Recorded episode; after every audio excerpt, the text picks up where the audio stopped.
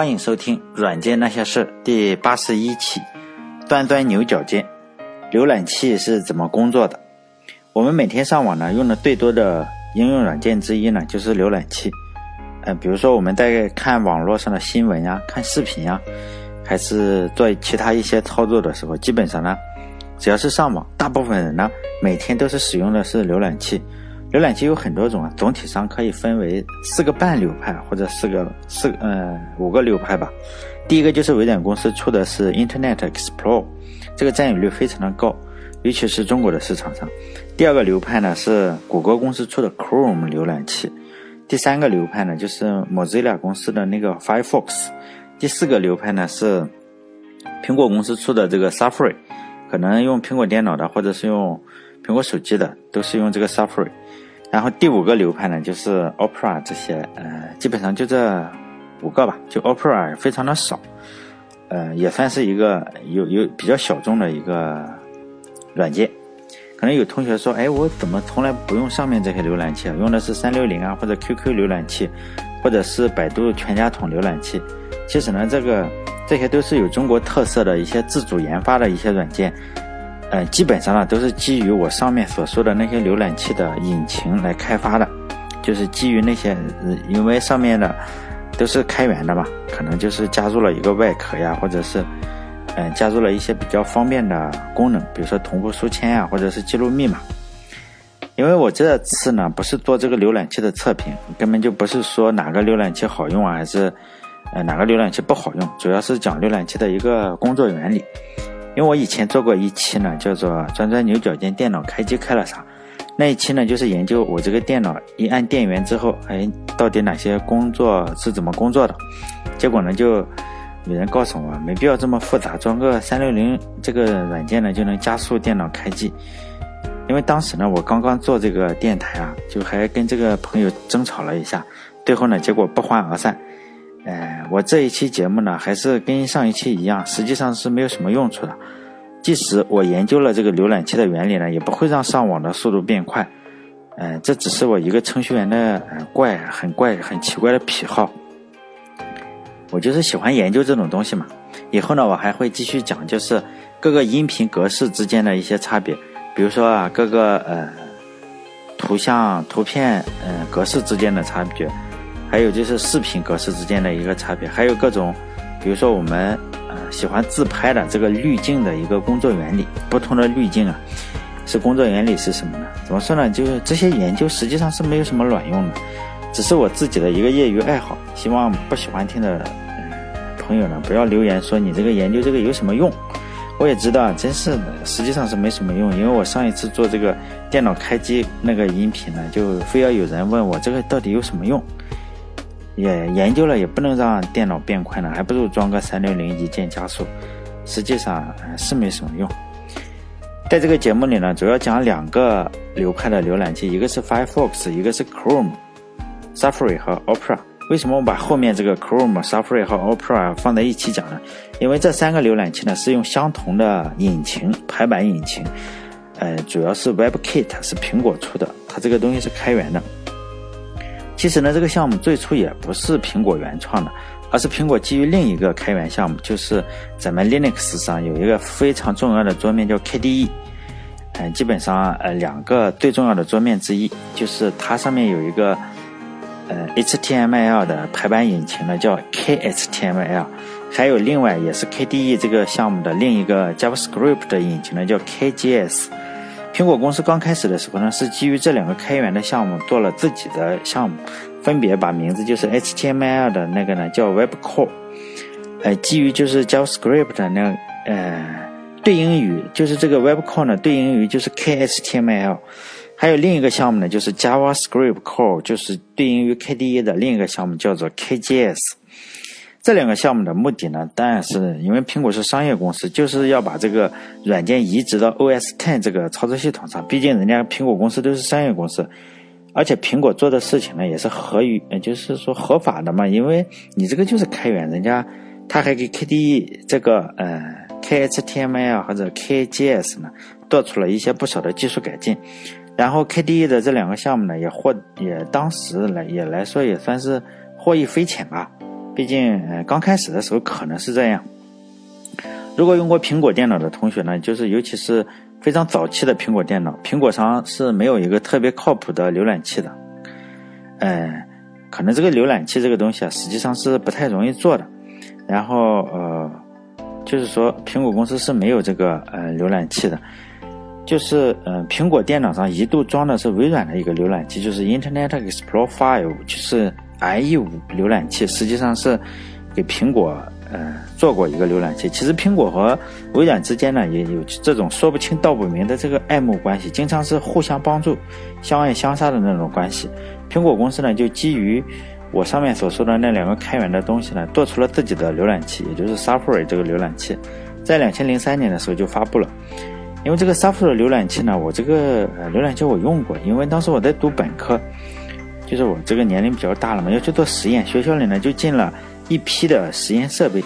这批呃实验设备呢处理数据的时候呢，就用了一台就是苹果的那个 iMac，就以前的那个 iMac，嗯，当年是新款，那是我第一次使用苹果电脑，刚开始的时候并不觉得哎这个东西好用，但后来做实验多了，觉得还不错。哎，现在记忆最深刻的就是这台苹果电脑，还有一台离心机，因为我们是做实验嘛，就进了一台新的离心机，那个非常大的离心机，不是我们小型的，呃，就直径可能有一米多，一米半或者是什么，非常大的一个离心机。当时我就有个同学突发奇想，就觉得，既然离心机，他就把这个洗过的衬衫呢就塞进去，看看能不能把衣服给甩干。结果就这样，呃，甩了十来分钟，这个衬衫直接被甩成破布了。已经就不能穿了，已经甩破了。就这个离心机非常强大。实验室呢，就去了。呃，说实在的，我这个实验做了好几年，本科至少三年、四年嘛。四年，从大二开始一直到大四，做了几年实验，最后就记住了两件事情：一件是这个苹果电脑，另一个就是这个离心机，其他的都忘了。好了，继续再来说这个苹果。就后来呢，这个呃，苹果对这个 WebKit。做了非常多的改进，但是呢，也和开源社区就走得越来越远，后来就彻底分手了。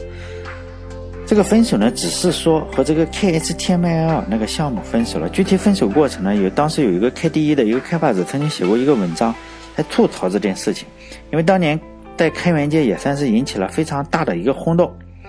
这件事情呢，就是还让这个苹果公司赶紧吓得，哎呀，赶紧的去联系这个 KDE 项目嘛，然后看看能不能复婚，就别这么快离婚嘛。后来呢，又继续了一段时间，然后 KHTML 这个项目呢，又从 Apple 中算是接收了不少新的代码。后来呢，也嗯，比如说改进了这个渲染速度啊什么的。但是我猜测很可能是这样一个原因：就 Apple 呢，苹果公司是个商业公司，KDE 呢是个开源组织，商业肯定是向钱看嘛，就是我说这个钱是金钱的钱，开源组织呢就不太注重这个金钱驱动。结果呢，这个开源的项目。哎，实际上是不太赚钱。你说 KDE 肯定不太赚钱，大家呢就这样又忙碌了一阵子呢，后来又跟不上你这个赚钱的节奏。毕竟商业公司是有这个金钱做推动力呢，这个效率是远远高于这个开源组织的。后来最后还是闹分手了。其实呢，嗯，有时候开源组织啊赚不到钱，就开发者也赚不到钱，然后呢都是一些非常热心的兼职去做。呃，因此呢，这个项目的质量实际上很多是没有商业公司高的。再后来呢，就是苹果的这个 WebKit 呢，在很多方面实际上是完全超越了 KHTML。当然，KDE 是知道这个事情的，因此呢，从 KDE 4.5开始呢，KDE 就已经开始使用这个苹果的 WebKit 呢，呃，就是那个开源组件。当然了，开源这个呃 KHTML 呢，还是继续开发，也继续用在这个。KDE 上也算是双核吧，就这两个都支持。我看像咱们中国的公司三六零公司经常说双核，就一个是 IE，一个是 Chrome，它都就是叫双核。其实 KDE 也类似于双核。就苹果呢继续开发这个 WebKit 呢，开发的成果也继续开源。可能当时就嗯，可能我们很多人，尤其是苹果公司给我们很多的这个。呃，印象就是苹果是最封闭的一个公司，其实不是，苹果是个商业公司，它首先考虑的是商业利益。如果开源能够获得巨大的商业利益呢，它肯定是开源的。所以呢，苹果开源了几个非常大的，只能黑科技吧，大杀器。其中我知道的几个，包括前面我所说的这个 WebKit，另外一个非常大的大杀器叫 LLVM，这个项目呢其实极其重要。既然说到这里呢，因为在我们讲这个编译呃浏览器的时候，还是要讲这个编译原理一部分，所以我就在这里顺便说一下。就 LLVM 这个东西呢，是一个开源的编译器项目，就 C 加加写的。以前呢，包括呃现在吧，最重要的开源的开源界就 GNU 呢，最重要的一个项目就是 GCC，还有 GDB，就 GCC 这个项目组织，就是理查德斯特曼做的那个 GCC 项目，就是呢，它是开源界的核心地位，现在也差不多也算是核心地位，因为几乎所有的开源软件呢，都是用这个 GCC 来编译成二进制代码，是编译器。然后呢，这个组织的脾气实际上不太好，基本上处于那个地位，可能总是有很多缺点，因为它是核心地位嘛，缺点也容易被放大，在聚光灯下嘛。GCC 呢，可以说是在所有开源项目中受到批评最多的一个，就争议最多，不能说批评最多，比 Linux 什么都要多。但是即使这样，比阿帕奇啊什么都多。但是后来呢，他们也是，你即使批评 GCC 呢，你还是不得不用它，因为。就是这么一个嘛，就这么一个这个编译器，因此呢，苹果也是这样，呃，就给 GCC 捐献了，肯定是，呃，大大笔的钞票，没啥效果，因为你毕竟要有求于 GCC 嘛，尤其是 Xcode 前面那几版，最主要的编译器就是 GCC，但是呢，求这个 GCC 的呢，可不止苹果一家，然后呢，苹果公司呢，最后也可能是搞崩溃了，就搞了一个 LLVM 项目。来代替，试图取代就是 GCC 在开源界的这个地位。就 LLVM 是一个简称啊，它的全称是 Low Level Virtual Machine，就是全称实际上没什么人知道，我也是 Google 以后才敢写在这里。然后呢，这个东西太重要了，呃，其实前两年还获得了一个 ACM 颁发的一个大奖，用来奖励就是说开源的这个项目。然后呢，苹果就率先示范嘛，就。呃，Xcode 的默认编辑器呢，就是从这个 GCC 呃改成了这个 LLVM，因为这个 GCC 这个项目组呢和其他的开源呃项目组织之间呢，不止和苹果之间，就这种呃争吵的龌龊的事情非常多。比如说呢，FreeBSD 这个项目呢，其实早就看 GCC 是不爽了，但是呢，苦于你自己没有编译器嘛，你也只能自己忍气吞声。结果这个 LLVM 一出来呢，FreeBSD 呢就马上把 GCC 给集成进来。然后呢，就有一个，嗯，看起来以目前来说，以前以以前来说看起来非常狂妄自大的计划，就是说，FreeBSD 的一个计划，就是说呢，我不只要把 GCC 替换掉，而是要把所有的 GNU 组件给替换掉。因此呢，就有了可能我们知道就是 LLDB 啊、LLibc 啊、Compile 啊、RC 这一系列的项目。个我个人觉得呀，以 FreeBSD 社区，，FreeBSD 这个整个社区弥漫的一种比较高贵的气质。说实在的，是有点高贵啊，比 Linux 什么是要高贵一点点。它这个完全取代掉 GNU 项目啊，是非常是可能性非常的大。这个 FreeBSD 这个社区就这样，嗯，但是呢，嗯，这一切呢，最初的开始其实就是苹果花了五年的时间就搞出来了一个 LVM 项目，然后就把这个。呃，这个项目也是开源的，所以这个又有点扯多，实际上也不是扯多，就跑了一下题。因为后面啊，就是我们在讲这怎么去生成树的时候，怎么把这个 HTML 生成树的时候，还是要讲到编译器上，所以这个只是稍微的拐了一下弯。我们来继续说这个 Apple 这个 WebKit，就苹果呢继续改进这个 WebKit，然后呢肯定是越来越好用，速度也越来越快。后来呢，另一家又有另外另外一家公司叫谷歌，他也打算搞一个浏览器，肯定是二话不说就把这个开源的引擎拿过来就用了，因为这也是合乎法律的，因为你是开源的嘛。然后呢，他肯定做了一些改进。然后呢，苹果呃谷歌公司基本上就这样嘛，怼上基本上都说不作恶，但实际上恶心事也干了不少。比如说对 Java 呀，对苹果他们也做了很多相对来说开源界所不耻的一些事情。但他他也商业公司都这样，嗯，然后呢，苹果公司也类似于吧。苹果公司就表面上看起来非常高冷，但是私底下对政府部门啊，对什么呢，哎，这种事情，尤其是我看过那个斯诺登以后，对这个苹果，我觉得对这个私下里对政府部门也是低三下四的。这个我们也就不不提了。就 Chrome 呢，就苹果的这个呃，谷歌谷歌的这个 Chrome 呢，就继承了。就是苹果公司开源的这个 WebKit 这个代码，然后重新梳理了一下呢，然后加以改进，就谷歌改进的这个代码就是大部分中国国产浏览器的核心。但我们不谈国国产，就谈这个 WebKit，就把不不不太好的代码就丢了，就谷歌嘛重新梳理了一下这个代码就重构了，尤其是 JavaScript 的部分呢，他们呃谷歌公司出了一个非常出名的 JavaScript 引擎，叫 V8 引擎。就这个 V8 引擎的横空出世啊，肯定是让很多人惊讶的不行。然后呢，这个 JavaScript 呢，从前端到后后端基本上就开始通吃了嘛，也让不少的程序员惊呼：“哎呀，这个 JavaScript 这是要上天嘛！”后来发现这种担心其实是多余的，因为前端一下子就进入了一个百花齐放的年代。每年我觉得至少有三百六十五个 JavaScript 的库出来，基本上每天会出现一个，然后就这样循环了好几年了，至今已经持续了好几年。这个话题由于太容易引起争论嘛，我们哪个前端库更好？但是这个得看情况，因为你稍微的争论一下，又有更多的 JavaScript 库出来，就没没什么办法。程序员嘛，就这么就这样就这样不停的造轮子出来，这是一件好事。然后呢，谷歌谷歌呢，这个 Chrome 浏览器目前是世界上占有率第一的。由于在中国这个某种神秘的力量呢，Chrome 这个占有率可能是倒数第一啊。我很少看到有人用真正原版的 Chrome，因为没法没法没法登录。很，如果你看到他在用原版的 Chrome 呢，很可能他就是个程序员或者技术爱好者。然后呢，还有一个更小众的浏览器，它的名字叫 Opera。据说呀，已经被中国的三六零公司给收购了。这家公司的呃引擎呢，也是 WebKit，以前不是，但后来他觉得这个 WebKit 很好，他已经切换了。因此呢，我说的这个 Chrome、Safari 和 Opera 这三个浏览器呢，在渲染的方面，尤其是内部渲染的方面，大同小异，来自一个妈，就是这个 WebKit。WebKit 呢，又来自于 KHTML，我们就就说它 WebKit。另一个比较。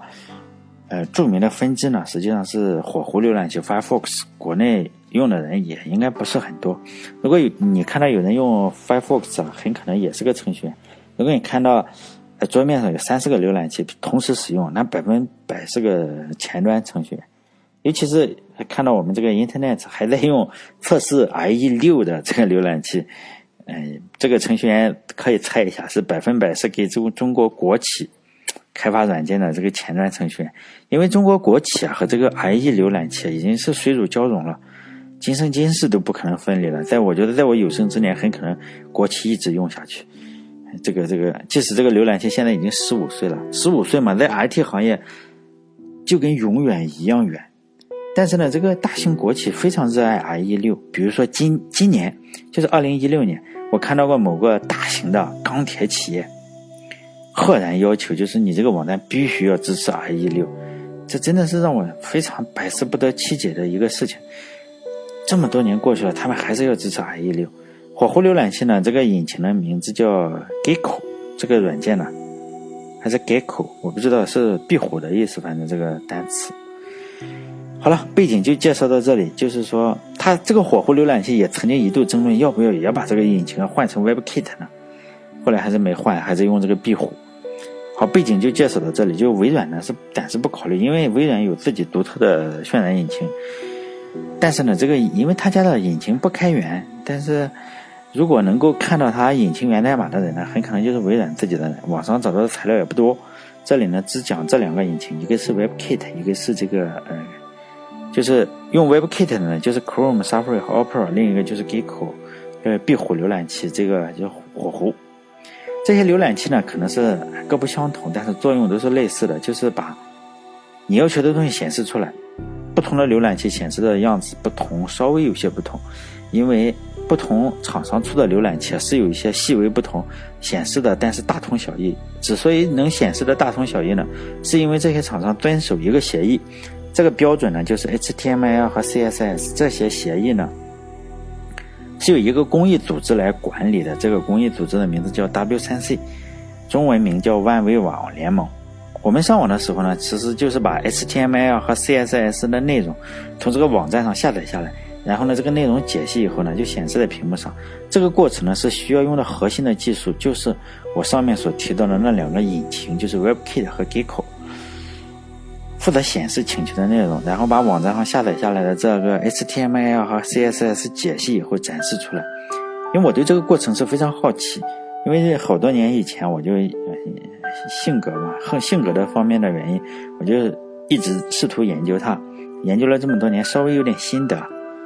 就自以为可以把自己糊弄过去吧。因此呢，我就主要讲这个两个引擎的工作原理，主要流程实际上是这样的：就显示引擎呢会从网络层请求所需要的显示的文档，然后这个引擎开始工作。因为所有的网页呢都是 HTML 和 CSS，引擎呢就先解析这个 HTML 文档，哎，就不是先解析这个文档，就先解释下载下来的这些文档，将这个文档呢解析成两棵树，一个呢叫内容树，这个内容树上的节点呢就是 HTML 的一个标记，另一棵树呢叫呈现树，这棵树呢就是说。是解释这个样式的元素，呈现数的节点呀什么的，比如说字体的大小、颜色等等。呈现数呢，主要是，呃，就是颜色、尺寸呀、背景。我们网页上总有这种东西，就是一些句型。这些句型呢是按照一定顺序显示在屏幕上，就是你是头部呀、内容部分呀，哎，侧边来 sidebar 或者，如果大家做过这个 WordPress 这个这个主体开发的话，就知道，就这个东西呢。解析出来以后呢，再进入下一个阶段，就是将这个内容树上的节点，然后计算出一个坐标来。这个节点每个节点肯定都是你独一无二的位置，否则就会重叠在一起。有了这两个信息呢，然后就根据这两个信息，再把内容呢画到屏幕上，就我们显示的屏幕上。引擎呢会便利整棵树，然后把这个，呃，就是内容树上的每个节点呢都再放在这个屏幕上。我这里就有一个这个，嗯，微信公众号的话。你可以看到，这里是有一个图，还有上面那个我说的那个 LLVM 这个东西啊，这个 logo，哎，这是那个 LLVM 这个 logo 是我见过的最漂亮的 logo，我也放在微信公众号里。还有这个嗯解析的这个架构吧，也放在这里，大家有兴趣的话可以看看，没兴趣就算。为了能够获得更好的体验呢，引擎首先肯定是说我要最快的内容画到屏幕上，并不是等所有的内容都下载完了才绘图。因为你下载完了会非常影响这个用户体验，我们也会碰到这种情况，就是图片没下载完，只显示一边空白，然后等到，哎，所有的都下载完了，然后图片呢再一点点的贴上去，那是不是这个 WebKit 和 Gecko 是一样的呢？当然，大部分嗯都是一样的。如果嗯完全不一样，何必？如果完全一样的话，肯定也不用两个引擎。这两个引擎所采用的方法是有细微的差别。但肯定不是质的差别。如果是质的差别，你一个好的上天，一个差的在地下，肯定是，毕竟开源的，人家早就把这个超过去了。显然呢，这两个引擎采用的方法都大同小异。接下来呢，我就主要是描述这两个引擎所采用的方法。在讲之前呢，首先我要先讲一个技术叫 Doom，这个做前端的程序员肯定知道，就是 Web 呢，其实就是基于 Doom 的。DOM，我不知道是 Doom，应该是那个一个游戏。我大部分我都时间读这个 DOM 吧。比如说这个前端用的最多的一个 JavaScript 库呢，叫 jQuery。这个库呢，本质上其实就是操作这个 DOM 的一个工具。这个库现在是越来越大，一点八的时候，后来我没有跟踪啊，原始大小就是两百多 K 了。优化以后也是一百来 K，其实挺大的。尤其是考虑到大部分人只用了这个库，实现了一两个效果。结果你让你的网页增加了一百多 K，但我不是个前端程序员，但是我觉得还是很不爽。但也有相同呃类似的解决方法，就是叫 zip 嗯 zip2 点 js 就解决这个问题，增加了只是二十多 K。好了，我唠叨这么多呢，到底什么是这个 DOM？它其实是个英文的缩写，叫做 Document Object Model。我们可以把这个 DOM 呢看作是节点，每个节点呢就是一个 HTML 的一个标签。那么如何解析成数呢？这个其实就是一个编译原理的问题。就我前面所说的 AIVM 那个地方，就是那个就是编译器。因为我试图把这个问题讲清楚之前呢，起码是加深我自己的印象，不是给大家讲清楚。如果讲不清楚的话，起码能加深我自己的印象。但是呢，因为腾讯上是不允许超传超过三十分钟的音频，我突然发现这个时间又到了。下一次呢，我就讲如何把这 HTML 文档解析成一棵树。期间呢，会讲到编译器的知识，还有就是词法呀、词法，也就是解释器和词法分析器。好了，再见。这我的微信公众号呢，就是下叫软件那些事。这个微信公众号是不扰民的，因为嗯每周就推送一次，每次观看量也非常的少，只有两百多次、三百来次。好了，因为今天是圣诞节平安夜，另外祝大家圣诞节快乐，再见。